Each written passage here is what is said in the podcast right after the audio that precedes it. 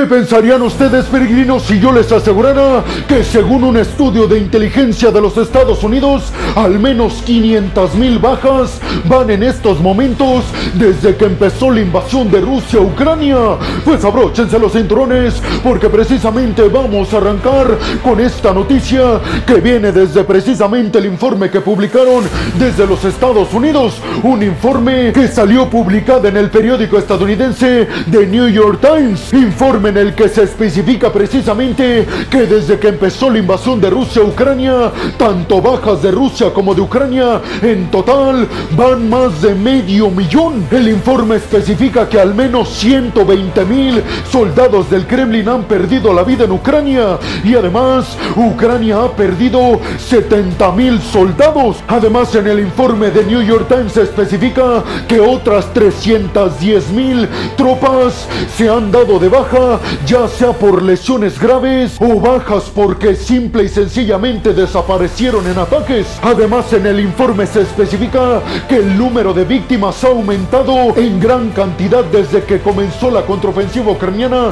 en el mes de julio. Sin embargo, también hay que decir que en el informe los Estados Unidos piensan que el número de bajas tanto de Rusia como de Ucrania fueron más durante la batalla por Bakhmut, que les recuerdo peregrinos, ha sido la batalla más sangrienta en Europa desde la Segunda Guerra Mundial, una batalla que duró meses y que culminó con la toma ilegal de Bakhmut por parte de las tropas de Wagner. El informe además especifica claramente cuántas tropas hay de Rusia y de Ucrania en el frente y se especifica que por cada una tropa ucraniana Rusia tiene tres en el campo de batalla. Y hablando en términos reales, el informe especifica que al menos 500 mil tropas ucranianas en estos momentos están en el frente, mientras que Rusia tiene un millón trescientas mil de sus tropas intentando invadir más el territorio ucraniano. Sin embargo, peregrinos, esto no es lo más grave, ya que en el informe también se dice claramente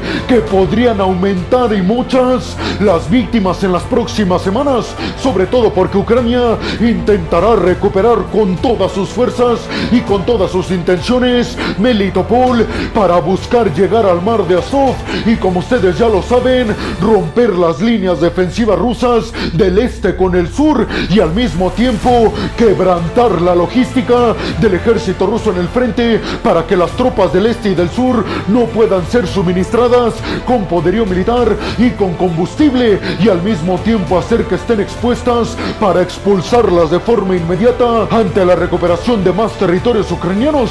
Pero ustedes qué piensan, peregrinos? ¿Creen que este informe sea verdadero en el que aseguran que al menos 120 mil soldados rusos han perdido la vida y otros 70 mil soldados ucranianos en esta batalla desde la invasión de Rusia a Ucrania en el mes de febrero del año pasado? Y sobre todo les preguntaría, peregrinos, ¿ustedes creen que Ucrania va a poder hacerle frente a Rusia teniendo en cuenta estos datos? Que Ucrania tiene en el frente a 500 mil tropas, mientras que Rusia tiene a más de 1.300.000. Déjenme su opinión en la zona de los comentarios. Bienvenidos a un nuevo video de geopolítica en el cual, como ustedes ya saben, les voy a platicar lo más importante que ha acontecido a niveles diplomáticos y geopolíticos alrededor de todo el mundo. Y vámonos rápidamente con la segunda noticia de este video que tiene que ver con declaraciones que ofreció el presidente ucraniano Volodymyr Zelensky. Declaraciones en las que dejó muy en claro que los ucranianos y sobre todo él no confían en Vladimir Putin.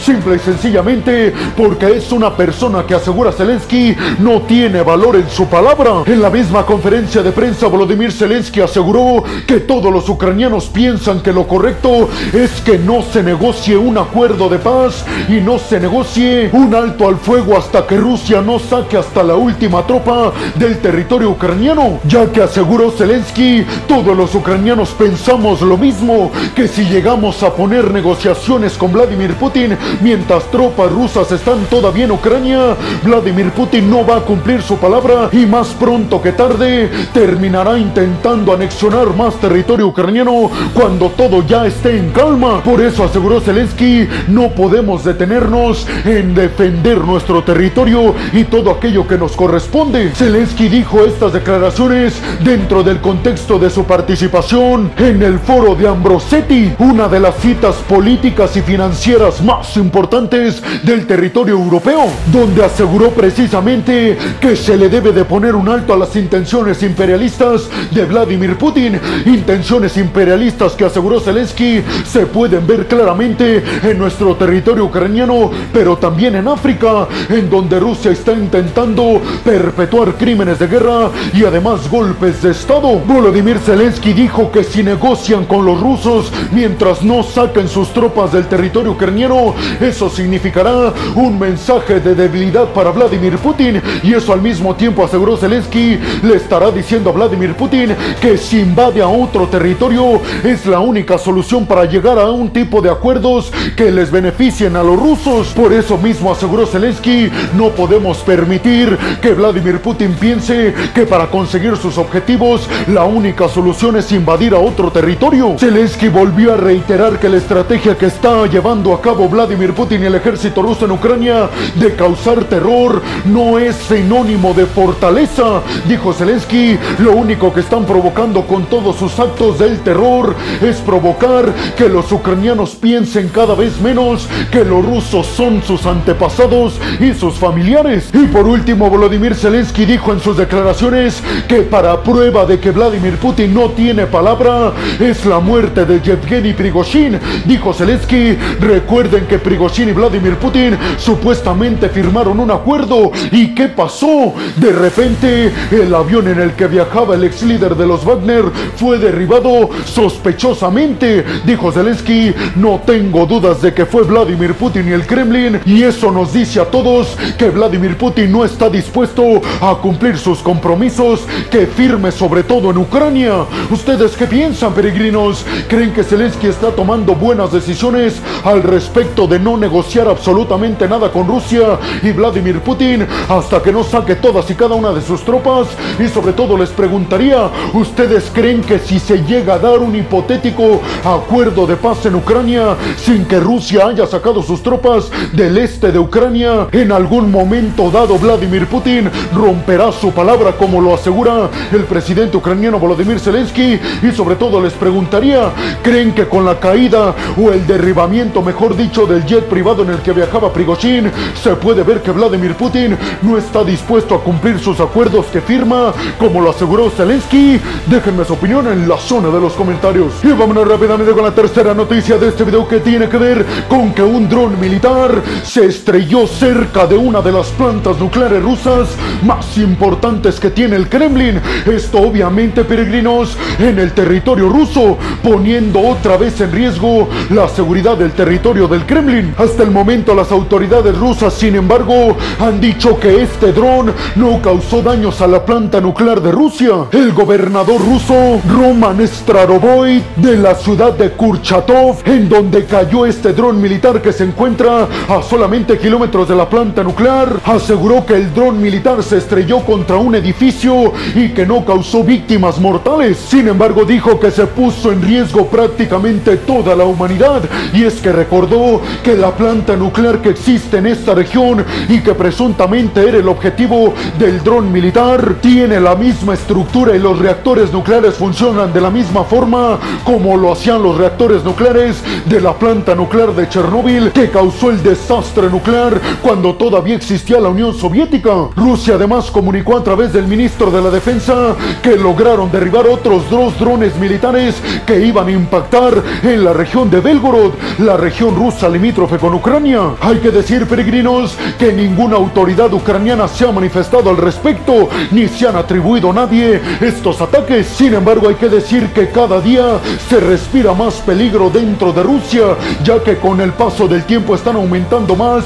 los ataques con drones militares y hasta el momento no se sabe con exactitud quiénes y desde dónde los están lanzando. ¿Ustedes qué piensan, peregrinos? ¿Creen realmente que esto nos llevaría a predecir que la guerra ya se está moviendo hacia el territorio ruso? Y sobre todo les preguntaría, ¿creen que corremos el riesgo de un desastre nuclear, ya sea en una planta nuclear de Rusia o en la planta nuclear de Zaporilla en Ucrania, la más grande de toda Europa? Déjenme su opinión en la zona de los comentarios. Y vámonos rápidamente con la cuarta noticia de este video que tiene que ver, peregrinos, con que desde Ucrania se acaba de comunicar que con base en un estudio de la inteligencia de Kiev pueden estar seguros de que los drones militares que atacaron Peskov, la región rusa y específicamente el aeródromo que dejaron a dos aviones militares rusos total y absolutamente destruidos y algunos otros dañados. Esos drones que perpetuaron el ataque salieron desde el territorio ruso, no desde el territorio ucraniano. Según el informe de inteligencia ucraniana, estos ataques fueron perpetrados precisamente por un grupo de militares rusos que apoya a Ucrania y que se están moviendo dentro del territorio ruso. Hay que decir, peregrinos, que tanto Vladimir Putin, el presidente de Rusia, como Sergei Shoigu, el ministro de la defensa del Kremlin, han dicho que parece ser que hay militares ucranianos que están operando en territorio ruso y que son precisamente los que están lanzando todos estos drones militares en contra de regiones rusas. Sin embargo, hasta estos momentos, Rusia no ha presentado pruebas al respecto, por lo tanto cobraría más fuerza los informes de la inteligencia ucraniana que aseguran son militares rusos y no ucranianos los que están lanzando todos estos drones militares. ¿Ustedes qué piensan, peregrinos?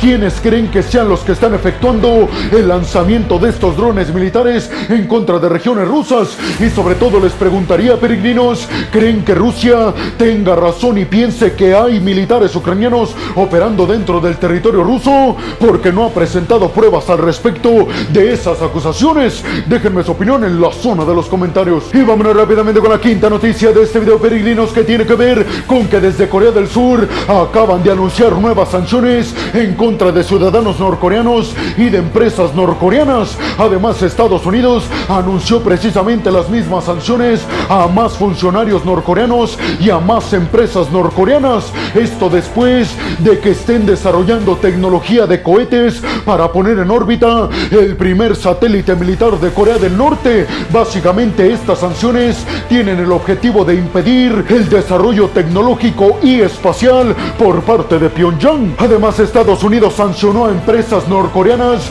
que operan en Rusia. Esto porque Estados Unidos sabe perfectamente que con tecnología de cohetes rusos, los norcoreanos están desarrollando los propios cohetes de Corea del Norte, repito, que en búsqueda de poner en órbita el primer satélite militar norcoreano. Además, Estados Unidos especificó que hay plena seguridad de que Corea del Norte y Rusia están fortaleciendo sus lazos militares y que Rusia le va a dar tecnología de cohetes y de misiles a Corea del Norte a cambio de que Pyongyang le suministre más municiones para el ejército ruso en Ucrania. ¿Ustedes qué piensan, peregrinos?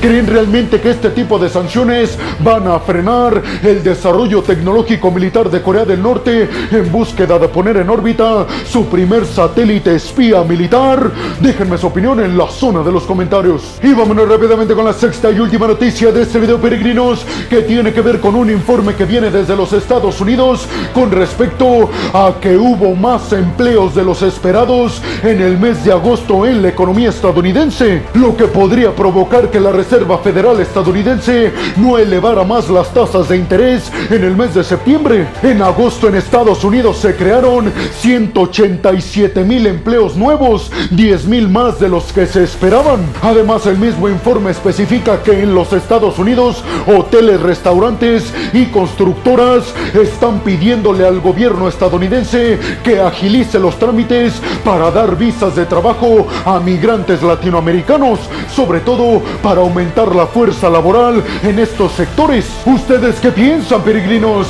¿Creen que todo esto significa que la economía de Estados Unidos va viento en popa con los objetivos que tiene el gobierno de Joe Biden de tener una economía sólida el próximo año que se acercan las elecciones? ¿Creen que esto significa que mientras que China va hacia abajo en términos económicos y Estados Unidos parece que se mantiene, creen que esto significa que a China le va a costar más trabajo que nunca superar a Estados Unidos como la principal potencia económica en el mundo? Déjenme su opinión en la zona de los comentarios. Y bueno, hemos llegado al final del video del día de hoy, peregrino. Les quiero agradecer muchísimo todo el apoyo que me dan. Sin ustedes, yo no podría dedicarme a lo que más me apasiona en el mundo. Así que muchas, pero muchas gracias, peregrinos. Sin más por el momento, nos vemos en el siguiente video de Geopolítica. Hasta la próxima.